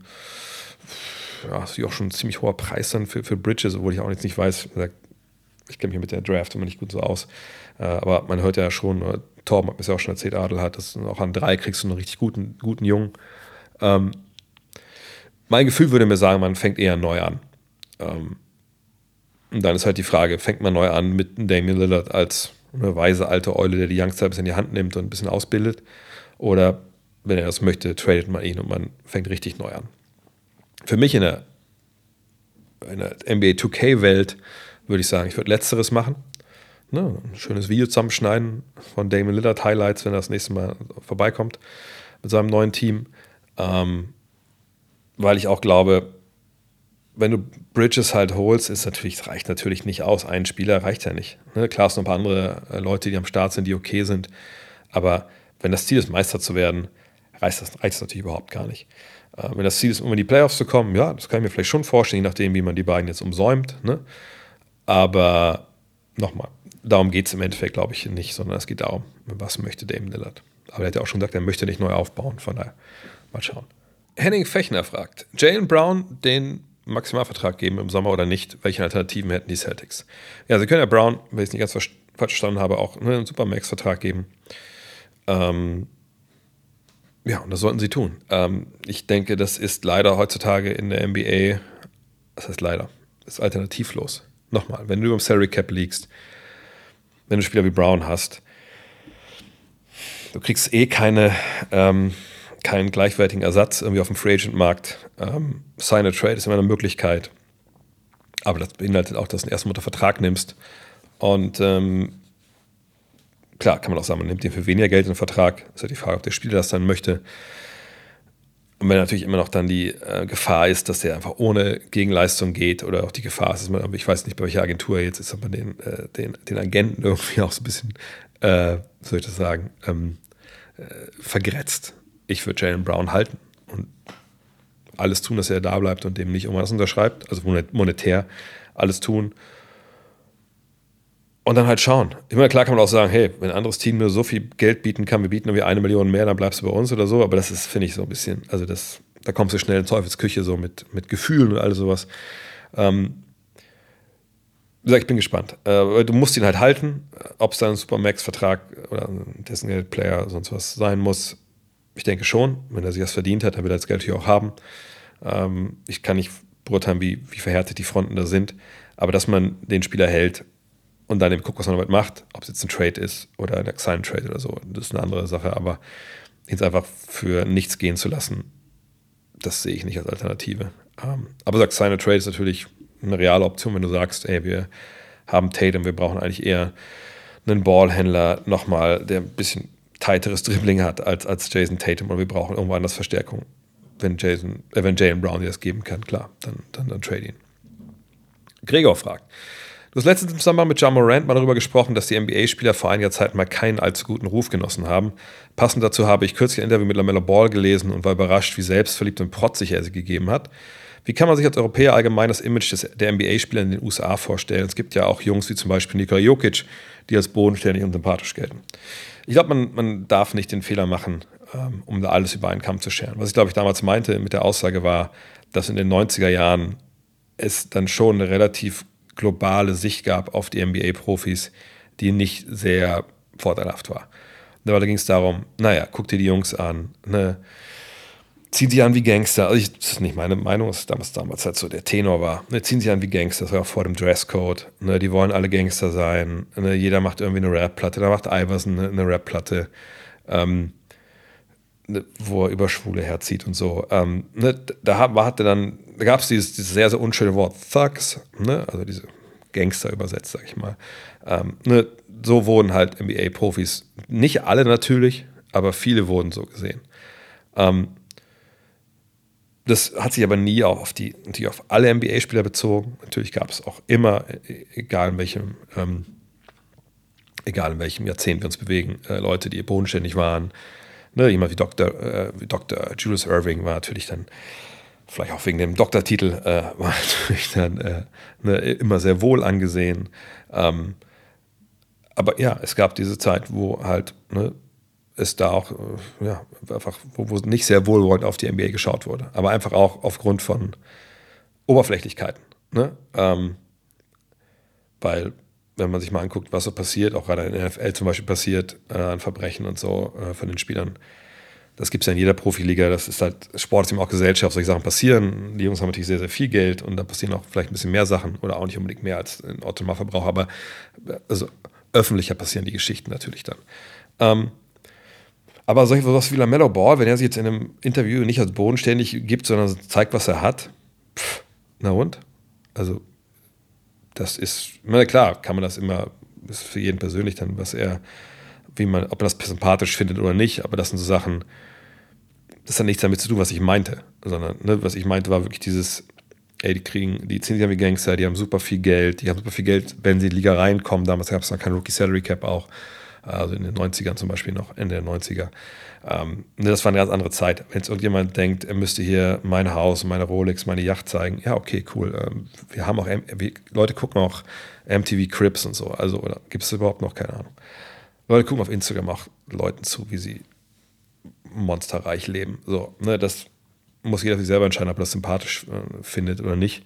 Ähm, vielleicht gibt es Leute, die sagen, Nikola Jokic finde ich auch sehr sympathisch, der sitzt da hinten mit 150 Kilo, äh, wenn er zu Hause in Sombo ist, auf, auf seinem Sulki und lässt sich von Pferden ziehen. Das ist ja, das ist ja Tierquälerei.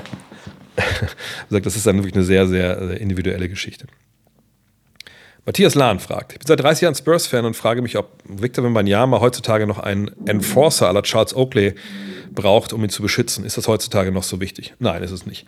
Ähm, das war damals in den ne, 60er, vor allem 70er, 80er Jahren noch relativ wichtig, auch in den 90ern, weil eben das Faustrecht noch in der NBA durchaus ähm, ja, ein legitimes Mittel war, um mal den Superstar des Gegners ein bisschen einzuschüchtern. Im Eishockey haben wir das ja immer noch in der, in der NHL, leider Gottes. Von daher, das ist heutzutage nicht mehr so. Ne? Natürlich kannst du hingehen und sagen, hey, ich habe jetzt keine Ahnung, mit so einem heißen Clay Thompson gerade, ich hau dir einmal auf die Finger oder ich stelle mal einen harten Block in den Rücken, dass er mal ein bisschen, ein bisschen durchgerüttelt wird. Vielleicht schalten dann ein, zwei Synapsen nicht mehr so gut und er trifft den Dreier nicht. Aber das, was früher halt war nach dem Motto, so, jetzt gehst du da mal hin und jetzt ne, haust du den mal ein oder so, das, das gibt's ja, das geht ja nicht mehr. Oder du faulst mal richtig knallhart, weil die Flagrant Fouls, die es ja damals auch schon gab, aber dann anders geahndet wurden, hat heutzutage alles total äh, entspannt, was das angeht. Deswegen so einen richtigen Enforcer brauchst du in, in, der, der Hinsicht eigentlich nicht. Wenn du einen hast, okay, der auch den Rookie ein bisschen beschützt, ne, gar keine Frage, aber am Ende des Tages, das ist eigentlich heutzutage nicht mehr wirklich, wirklich angesagt und, und auch nicht wirklich nötig, wenn wir ehrlich sind. Alex fragt, Du sagst doch immer, wenn ein Superstar auf Geld verzichtet, schenkt er es dem Besitzer. Aber der Besitzer muss doch mindestens die Hälfte der Einnahmen in die Spieler stecken. Oder bezieht sich deine Äußerung nur auf Teams über dem Salary Cap? Nö.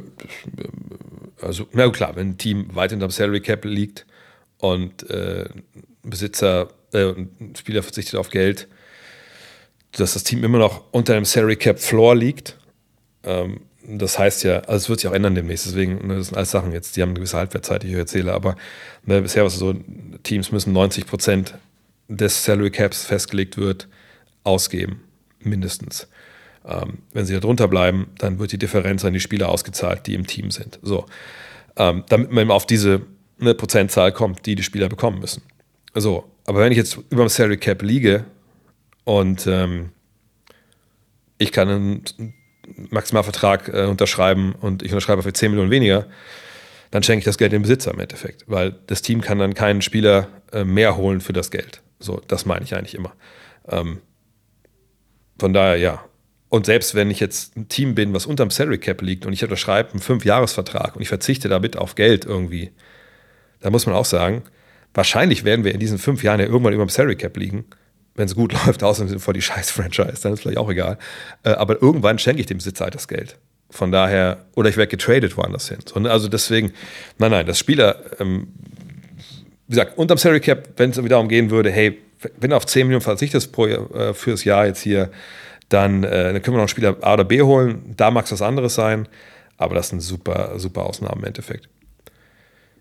Jens fragt, was überwiegt für dich mehr, wenn du einen Superstar in der NBA definieren solltest? Verständnis für das Spiel oder physische Können, Dominanz? Die absoluten Superstars haben vermutlich immer von beiden relativ viel. Ja, das ist eigentlich auch schon die Antwort. Ähm, kann man sich aber schnell nochmal selbst zusammenreimen. Ich kann das Spiel super geil verstehen, aber wenn ich nicht werfen und nicht dribbeln kann, naja, dann wird wahrscheinlich das ziemlich schwer werden für mich, da jetzt irgendwie eine Nische zu erarbeiten heutzutage in der NBA.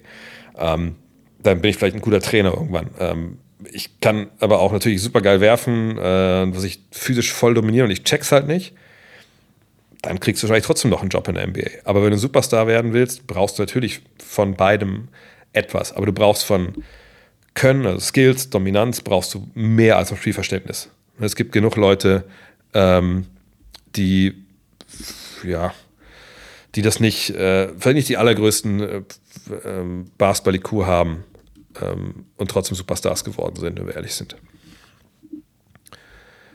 Äh, Daniel F. fragt: Nach der 13. Führung der Heat bin ich auf die ganzen ungedrafteten Spieler der Heats, Heat, sie heißen nur Heat. Es gibt zwei Teams in der NBA, die kein S am Ende haben. Drei sogar. Die Jazz, die Magic und die Heat. Public Service Announcement. Sorry. Äh, das triggert mich jedes Mal. Also, jedenfalls, bla bla bla. Äh, nach der 13. Führung der Heat bin ich auf die ganz ungedrafteten Spieler der Heat aufmerksam geworden, da sie einen gewissen Impact oder auch Einfluss hatten. Welchen, welche sind für dich die besten ungedrafteten Spieler der letzten 15 Jahre und welche Spieler hätten den größten Einfluss auf eine Meisterschaft? 15 Jahre, ich weiß gar nicht genau, das wäre 2008, ne? Äh, ich weiß nicht, wann die Spieler da aufgehört haben, aber ich habe mal eine kurze Liste kurz rausgesucht. Also momentan in der Liga, die Spieler, die ungedraftet sind, wo ich denke, das sind schon so die besten. Ähm, Alex Caruso, Austin Reeves, Fred Van Vliet, Joe Ingles, Wes Matthews, Matthew Dellavedova, TJ McConnell, Ish Smith und dann natürlich noch die ganzen, die da jetzt sich bei den, bei den Heat tummeln. Von denen jetzt ausgehen, wer den größten Einfluss auf eine Meisterschaft hatte, natürlich ist Fred Van Vliet der ist Meister geworden mit, mit Toronto und hat in dem, damals als sein Sohn dann, glaube ich, geboren wurde, irgendwann mal alles reingenagelt, was in der Dreierlinie zu, zu, haben war. Wenn wir ein bisschen weiter das Netz spannen wollen, hier ist mal eine Liste von, was machen die denn da oben? Dass man das hören konnte, hier werden die Möbel gerückt äh, über mir. Ähm, wenn man dann mal guckt, ähm, wer so im Endeffekt generell in der NBA-Historie ist, keine Liste, die irgendwie Anspruch auf Vollständigkeit erhebt. Aber ein paar Beispiele von ungedrafteten Spielern. Und auch Hinweis, letztes Mal gesagt, Austin Reeves ist schon relativ nah dran, einer der ungedrafteten besten Spieler aller Zeiten zu sein. Totaler Blödsinn, äh, weil Ben Wallace auf der Liste auch steht. So, und da würde ich sagen, kommt er noch nicht dran vorbei, aber ist ein guter Weg. Aber Ben Wallace, Udonis Haslem, Brad Miller, JJ Barrea, Jeremy Lin, Bruce Bowen, Marquise Daniels, Anders Nocioni, Chris Anderson, Kent Basemore, Earl Boykins, Jose Calderon, Ivory Johnson, Raja Bell, Daryl Armstrong – und wahrscheinlich der beste, Connie Hawkins, aber der wurde nicht, nicht gedraftet, weil er irgendwie zu schlecht war, sondern ja, wenn ihr die Dark Issue gelesen habt, wisst ihr das, glaube ich, auch. Oder war das in der, nee, Dark Issue war das, ne? Ähm, da gab es damals halt, der wurde leider Gottes, ja, aus rassistischen Motiven auch, ähm, ja, aus der Liga rausgehalten und nicht gedraftet. Auch weil er so angeblich Verbindung hatte zu so einem äh, ja, Wettskandal, der, der nichts mit ihm zu tun hatte. Richtig bitter. Ähm, ja, aber das sind so die besten, äh, die wir hatten. Ähm, ja, aber wie gesagt, die letzten 15 Jahre würde mir vor allem jetzt Fred Van Fleet einfallen, ähm, der den größten Einfluss hatte. Bombay Jr. fragt, würdest du sagen, die 1996er Bulls waren die beste Franchise oder war das die beste Franchise-Performance in einer Saison, reguläre Saison und Playoffs, die wir jemals gesehen haben. 72 zu 10 Bilanz, erster im Osten, Jordan hat 30,4 Punkte gemacht, vierte Meisterschaft für die Bulls und MJ, nachdem man in den Playoffs, was steht da? Äh, mit den Playoffs alles dominiert und die Sonics 4 zu 2 schlägt. Ähm, fällt dir ein Team ein, was über ein ganzes Jahr eine ähnlich dominante Saison inklusive Titel hatte? No, 72-10 war Rekord, bis er dann von den, den Warriors ge, ge, gebrochen wurde. Die sind aber nicht Meister geworden, deswegen kann man das jetzt nicht, kann man nicht, die nicht vor die stellen. Ansonsten, ja, meine, dieser reguläre, also allein die Tatsache, dass man die reguläre Saison mit einem Rekord abgeschlossen hat und dann auch noch ähm, eine Meister geworden ist, das wirkt, wiegt natürlich schon sehr viel, sehr schwer. Ähm, es gab damals mal die Lakers, die mal was 39 Spiele in Folge gewonnen haben. Aber nee, ich würde sagen, dass das die, die, die, größte Leistung halt ist. Ähm, einfach weil, das war ja bei Last Dance auch Thema, ne, Jordan natürlich nach seinem Baseball Sabbatical äh, das Team einfach so krass vor sich hergetrieben hat. Und ähm, das wäre schon, ja, natürlich noch dann diese Faux-Faux-Faux-Nummer damals von Moses Malone und den Sixers 83, aber die waren eben nicht in der regulären Saison so dominant. Von daher, nee, das ist schon, das ist schon die dominanteste Truppe, die wir jemals gesehen haben, würde ich sagen. Lux Lakes fragt, BBL sperrt Schiedsrichter, unter anderem Robert Lottermoser wegen Fehlentscheidungen. Wie stehst du zu dieser Fehlerkultur?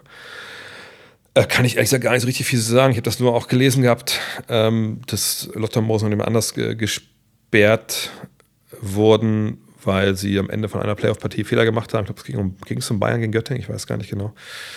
Ähm, weiß ich ehrlich gesagt, kann ich, nicht gut, kann ich gut beurteilen. Ich weiß nicht, welche Fehler es gab, äh, welchen Fehler es gab. Wenn es eklatante Fehler sind, dann gibt es ja öfter diese Maßnahme, dass man halt dann Referees rausnimmt aus äh, dem Pool dann für die, für die Playoffs. Ähm, Wenn es jetzt hier einen sehr, sehr prominenten Schiedsrichter Lottermoser äh, getroffen hat, dann ähm, denke ich, wird das auch relativ, ähm, ja, äh, relativ schwerer Fehler gewesen sein. Ich denke, natürlich, man, man muss Fehler erlauben, man muss auch erlauben, dass man dann Fehler wieder ausbügelt, also nicht im Sinne von Make-up-Calls, sondern dass man halt bessere Leistung wieder bringt. Aber ähm, wie gesagt, in dem Fall, wir sind in den Playoffs, ähm, da sollen die Besten der Besten pfeifen, sicherlich gehört Lothar Moser dazu. Ich weiß nicht, wie Lothar Mosers äh, interner Score das ganze Jahr aussah, keine Ahnung. Ähm, von daher wüsste ich da jetzt nicht, was ich da wirklich großartig zu sagen soll, wenn ich ehrlich bin. Raphael Kasten fragt, ich habe gerade einen Online-Artikel in der FAZ gelesen, worin der Autor behauptet, dass die Euroleague besser sei als die NBA, weil unter anderem die Spiele in Europa, zum Beispiel das Finale Real Madrid gegen Olympiakos Piraeus, spannender seien. Schließt du diese Aussage an? Ich habe den Artikel auch gelesen, er ist von Arno Hecker, ein sehr geschätzter Kollege, der auch schon seit Ewigkeiten dabei ist. Ähm, ihn auch ein, zwei Mal, glaube ich, kennengelernt, ja, bei, bei größeren Fieberturnieren. Der ist halt für die FAZ im Sport oft dabei.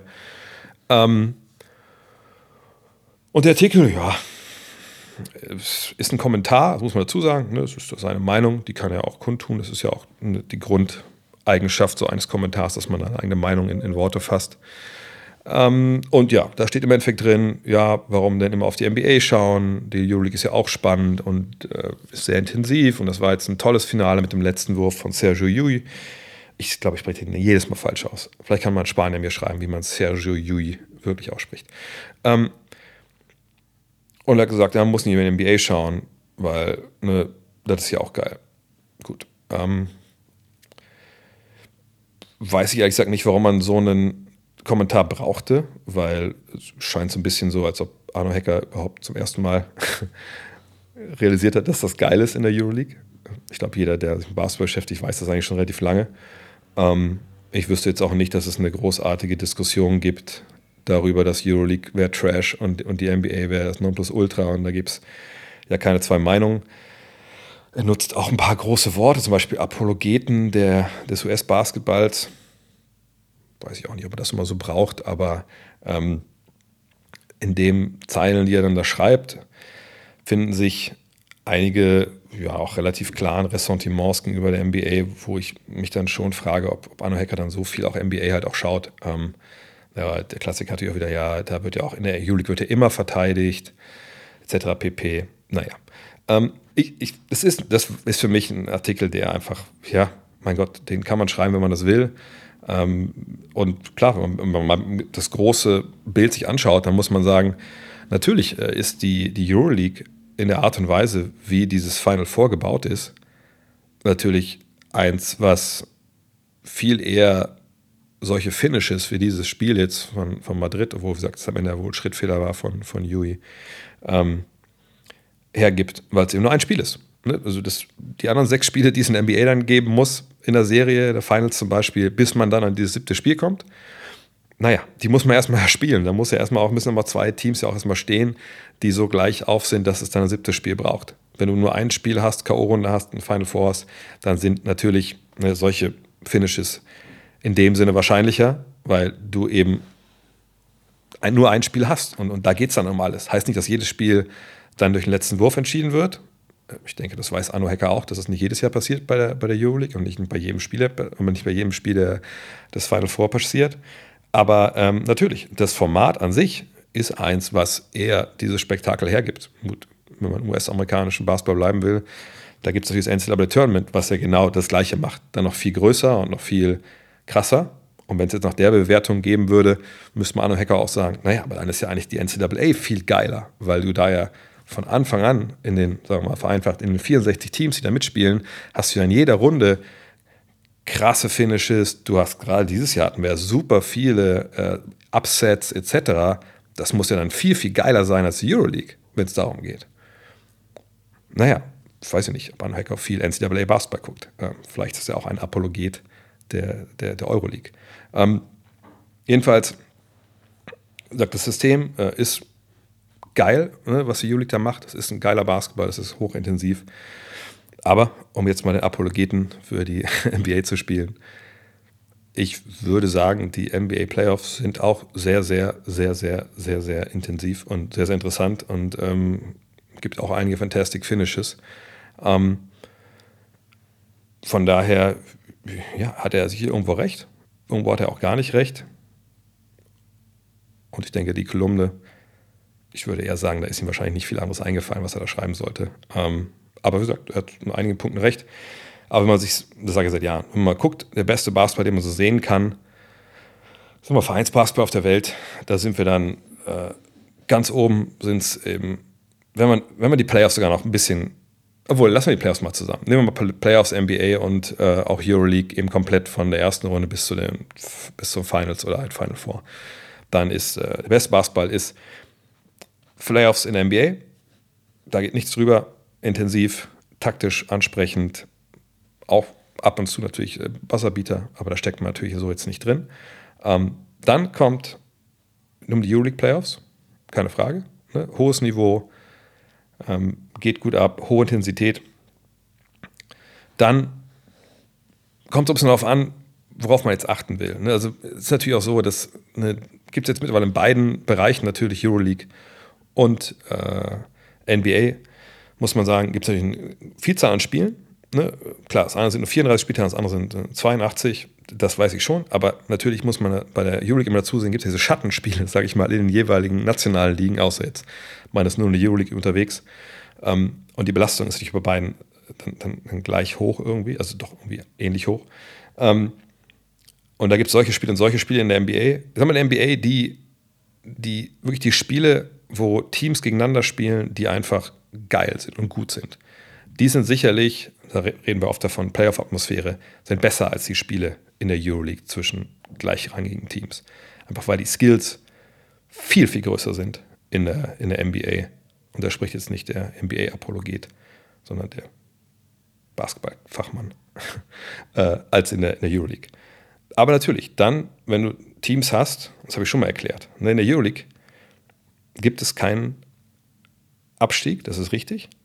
Aber in der Euroleague ist es so, dass du eben auch keine Draft hast. So, in der Euroleague ist es so, dass ähm, du eben nicht wie in der NBA diese eingebaute Wellenbewegung hast von Teams, die mal gut und mal schlecht sind. Wir haben ein ganz anderes Finanzsystem. Ne? Es gibt kein Salary Cap. Klar gibt es sowas wie Financial Fair Play, aber das können wir, glaube ich, eher vernachlässigen. So.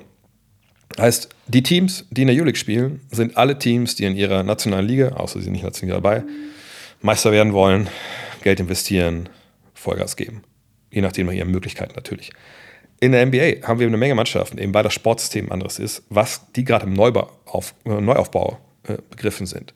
Wenn wir in der NBA Teams hätten wie Frankfurt, äh, keine Ahnung, wer gerade in Frankreich unten drin steht, ne, wenn wir einfach Teams nehmen würden, sagen wir, wir haben die Euroleague und wir vergrößern die nochmal um, weiß ich nicht, zehn Mannschaften, die alle immer um, immer um Abstieg, gegen Abstieg kämpfen. Ich denke, da hätten wir auch ein paar Spiele, die nicht so ganz top äh, auf äh, Intensitätsniveau wären, weil man auch ein bisschen im Handumdrehen gewinnen kann. So, ähm, ne, deswegen muss man die Euroleague auch äh, ne, sehen. Wahrscheinlich sind Euroleague-Spiele von den geilsten Teams gegeneinander besser als Teams, äh, Spiele in der NBA, wo dann halt, ne, keine Ahnung, die Celtics gegen, gegen die Rockets spielen. So, ne? Aber ne, das weiß man ja auch. Wenn man es ein bisschen differenzierter sieht, glaube ich, dann schreibt man auch so einen Artikel nicht im Endeffekt. Von daher kann ich mich dieser Aussage zum Teil anschließen. Zum Teil ist es aber eine ziemlich, ziemlich simple Sicht auf die Dinge, die man eigentlich von der FAZ so nicht erwarten sollte, denke ich. Auch nicht in einem, auch nicht in einem Kommentar. Robno Deluxe fragt: Hast du Bücherempfehlungen zum Thema Basketball NBA für Kinder? Mein Neffe ist 8,5 und durchforstet meine alten NBA-Karten. Sowas in Richtung NBA-Legenden etc. Wobei ich auch lieber etwas Neueres hätte 2000er oder 2010er. Ähm, habe ich jetzt eigentlich so nichts. Ähm, ich habe aber ein Buch, was ich meiner Tochter vorlese, ab und zu, wenn sie Lust darauf hat. Das ist wirklich nur ab und zu, aber dann, wenn ich dann vorlese, dann äh, hört sie eigentlich auch immer, immer ganz gut zu. Das ist ein Buch von, ich weiß nicht, ob ihr Sven Voss kennt, ähm, Moderator vom äh, Sportstudio, äh, auch Freund des Basketballs. Und äh, da ich ihm eine Love This Game zugeschickt hat, hatte er mir sein Buch Champions äh, zugeschickt. Champions, Sporthelden, die Geschichte schreiben. Äh, heißt das Ganze, kann man überall äh, kaufen. Ähm, und es sind dann immer relativ kurze Geschichten, aber es sind eben Geschichten von äh, Sporthelden und wie sie halt ja, zu dem geworden sind, der sie sind. Und da ist zum Beispiel auch Nowitzki ist dabei, Janis Antetokounmpo ist dabei. Äh, ich glaube, Kobe ist auch dabei, aber nagelt mich jetzt nicht drauf fest. Ähm, einfach mal gucken. Äh, aber es sind ja andere Sportart, Sportler dabei, auch viele andere Sportler natürlich. Ähm, aber das findet also unsere Tochter immer ganz spannend. Du, die ist aber auch schon, ist erst sechs. Ähm, um einfach mal zuzuhören ne? und mal zu lernen, ne? wie, wie Sportler halt ihren, ihren Weg gegangen sind und so. Was aber jetzt wirklich NBA angeht, weiß ich ehrlich gesagt nicht. Ähm, aber ich mache das zum Teil so ein bisschen. Also wenn ich stellenweise, keine Ahnung, was schreibe gerade oder ähm, ich gucke irgendwas und meine Tochter kommt rein und fragt, ey, was machst du da? Und dann versuche ich stellenweise einfach zu erklären oder die Geschichte zu erzählen. Beispiel von Janis. Eben zu erzählen, ja, guck mal, ne, der, der war ein Flüchtlingskind, die Eltern sind geflüchtet ne, aus Afrika nach Griechenland und die mussten dann auf der, erst auf der Straße leben, quasi Sachen verkaufen. Und jetzt hat er es halt geschafft, ne, ein Superstar zu sein, etc. Ähm, und das finde ich, oder denke ich zumindest, äh, kommt immer dann sehr, sehr gut an, einfach diese Geschichten zu erzählen. Da brauchst du noch nicht mal irgendwie ein Buch. Vielleicht ist es sogar, ähm, ehrlich gesagt, ein bisschen eindrucksvoll, wenn man es selber erzählt. Aber klar, äh, es wäre schön, irgendwie ein, ein, Buch zu haben. Es gibt auch Kinderbücher, aber ich glaube, die wurden alle nicht übersetzt, so zum Beispiel von Steph Curry und so. Ähm, soll ich mal einfach mal gucken bei, bei Amazon oder am besten bei lokal, geniallokal.de. Das gibt mal Bücher, so, ähm, ich glaube auch, ich weiß nicht, was Steph Curry ist ein Buch von John, das ist ein Kinderbuch, aber wie gesagt, ich weiß nicht, für welches Alter die sind und, und wie die übersetzt wurden im Endeffekt. Janosch fragt, ich bin im Juli auch auf Kurs oder Kos. Welche Ecken kannst du empfehlen? Und gibt es Janis Nationalteam-Trikots auf der Insel? Ich habe es ein Jahr in das gesehen, das war nur hier in der Anlage. Wir sind auch quasi nur, nach, ich war zwar zweimal in der Stadt hier, äh, jetzt weiß ich nicht mehr, wie die Stadt hier um die Ecke heißt, aber ähm, äh, ich glaube, denke mal in Coesstadt, das ist ja wohl die Hauptstadt hier, das ist knapp 20.000 Einwohner, glaube ich. Da denke ich schon, dass es welche gibt von Janis. Aber ähm, ich habe ehrlich gesagt nicht viel gesehen. Wir sind ja mit drei Pärchen, äh, zwei Jungs, die nämlich Abi gemacht haben mit ihren Mädels und den, den kleinen Kindern und unsere ist die älteste. Und äh, könnt ihr euch vorstellen, je nachdem, weiß ich, ob Janosch, ob du jetzt Kinder hast oder nicht, aber wenn man zu dritt ist, dann Kinder, glaube ich, zwei, zweieinhalb und dann unsere halt sechs. Da macht man nicht viel so, was, was Ausflüge angeht. Wir waren eigentlich mehr jetzt hier äh, in, in, der, in der Anlage. Und ähm, ist auch direkt an so Gebirge hier, also es wäre eh nicht so leicht, um hier rauszufahren. Von daher kann ich ehrlich gesagt, was Kurs, was die Insel angeht, wenig erzählen. Ähm, aber ich würde einfach mal googeln irgendwie, ob es Sportläden gibt hier auf, auf Kos. Ich habe nur einen der Stadt gesehen gestern, aber der, war, der, der führte keine Basketball-Sachen. Erik fragt, du machst mehr Werbung als noch vor zwei Jahren. Ist das, weil deine Fanbase wächst oder weil du mehr Deals annimmst? Ist so ein Hintergedanke, ich kann das voll verstehen und der Anteil ist immer noch gering, meiner Meinung nach. Ähm, ja, da kann ich offen drüber reden. Also ich habe, ähm, klar, Manscape, die sind vor Jahren auf mich zugekommen, vor zwei Jahren, haben gesagt, ey, wir wir was, was probieren, haben wir was probiert, eine Folge, da haben die gemerkt, oh, da scheinen Leute zuzuhören, die diese Rasierer kaufen, also machen wir weiter. Und haben weitergemacht, weitergemacht, weitergemacht. Natürlich immer nur so weit machen sie es, bis keiner mehr kauft. Wenn es nicht mehr lohnt, hören die auf. Das ist mir auch klar. Da gibt es ja in dem Geschäft keine Sentimentalitäten. Aber ich habe äh, vor, ähm, wann war das denn? Vor einem halben Jahr, dreiviertel Jahr, hatte ich mit, äh, hatte ich ja mit Ole und mit, mit Len, hatten wir Hall of Game, äh, so einen Punkt, wo wir gesagt haben, okay, wir wollen jetzt gucken, wir wollen das gerne weitermachen, aber wir müssen irgendwie finanziell, das muss sich für uns halbwegs lohnen, dass wir Zeit investieren. Wie machen wir das? Und da hatte ich jemanden gefragt, der, also Sebastian Pichelmeier, der hat vorher die Vermarktung für die Big gemacht, ob er nicht Bock hätte oder ob er sich vorstellen könnte, eben den Podcast zu Hall of Game zu ver, äh, vermarkten, ob er das vorstellen kann einfach, damit wir es weitermachen können. Und dann meinte er, ja, war, wüsste er nicht schon sehr spitz, aber dann meinte er, er wird sich selbstständig machen jetzt demnächst, ob er nicht vielleicht Cut Next einfach ne, und alle so meine Aktivitäten irgendwie vermarkten könnte. Und da habe ich dann erst kurz über nachgedacht und dachte so, ja gut, irgendwie weiß ich nicht, also eigentlich bin ich nicht so der Fan davon, jede Woche irgendwie den nächsten Discount-Code durchs Dorf zu treiben, aber mir war schon bewusst, dass ich Sachen liegen gelassen habe, so, so an äh, ja, Werbung einfach. Und da dachte ich mir, ja gut, ähm, wenn wir da auf einer Linie sind, dass ich eben nicht äh, sagt, jede Woche hier und noch 10% und so äh, machen muss, dann warum denn nicht? Und dann haben wir uns getroffen in Berlin, da kommt er her und, äh, oder wohnt er äh, und war super schnell eine Sprache war mir eigentlich auch klar, wir kannten es ja auch schon ein bisschen.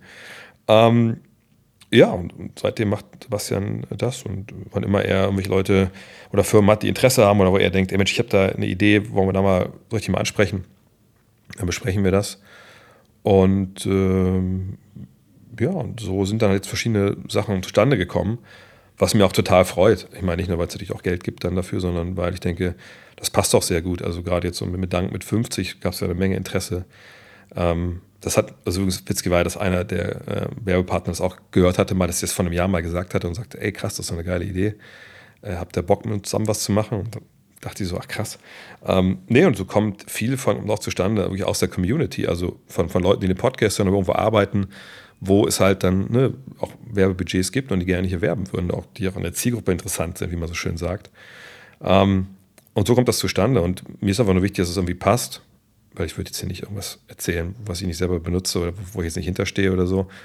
Ähm, und deshalb kommt das zustande. Aber es soll eben auch jetzt nicht so sein, dass hier alle fünf Minuten irgendwie eine Werbung äh, durchgenudelt wird, sondern nö, ich finde das cool, dass ich mir auch meine eigenen Gedanken machen kann dann zu den, ähm, zu den, äh, zu den Reads, sagt man ja, also, ne, was ich da halt, ich lese das ja nicht vor, ich denke mir das ja eigentlich immer erst on the spot aus.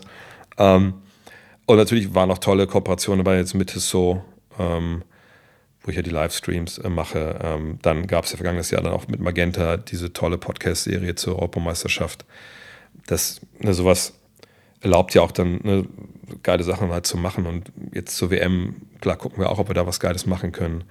Ich bin jetzt auch kurz davor, doch da irgendwie hinzufahren, ähm, weil es auch ein, zwei Partner jetzt gibt, die vielleicht hier mit dabei sein wollen. Und, und das ist dann irgendwie ganz cool. Und ähm, ich finde das Feedback von euch ist eigentlich auch echt überragend, dass eigentlich eher noch gefragt wird, hey, wie ist nochmal der Code hier, wie ist nochmal der Code da, von Werbung, äh, von, oder von Timeouts, die schon ewig gelaufen waren, aber sage ich natürlich immer noch so, ja, da gucken, ob das noch funktioniert. Ähm, von daher, ja, scheint ja euch auch gut anzukommen und äh, umso besser im Endeffekt. Ja. Und ihr habt ein paar Mal schon Ping gehört vorhin. Meine Frau sagt, das Kind möchte eine, eine Mittagspause machen. Ja, wer bin ich, dass ich jetzt als schlechter Vater nicht äh, zulasse hier auf dem Zimmer? Von daher, ja, vielen Dank fürs Zuhören. Ähm, ich denke, dann nächste Woche werden wir auf jeden Fall, wahrscheinlich so, vielleicht so Dienstag, Mittwoch, dann die äh, NBA Finals Vorschau mit Dean machen. Der ist jetzt auch wieder in LA zurück. Tja, Dean, ne? Da ist aber keine Finals dieses Jahr. Vielleicht fährt Dean auch hin, wenn man guckt, dass wir ihn akkreditiert haben, äh, dass er auch von, dann von da, von vor Ort, dann je, nachdem, wo die Finals sind, äh, immer dann auch podcasten können. Darauf könnt ihr euch auch schon mal freuen. In diesem Sinne, euch ein tolles Wochenende. Wer mal deutscher Meister wird im Fußball. Herzlichen Glückwunsch. Und dann sprechen wir uns in der kommenden Woche wieder. Dann wieder aus Deutschland im normalen Studio. Bis dann. Ciao.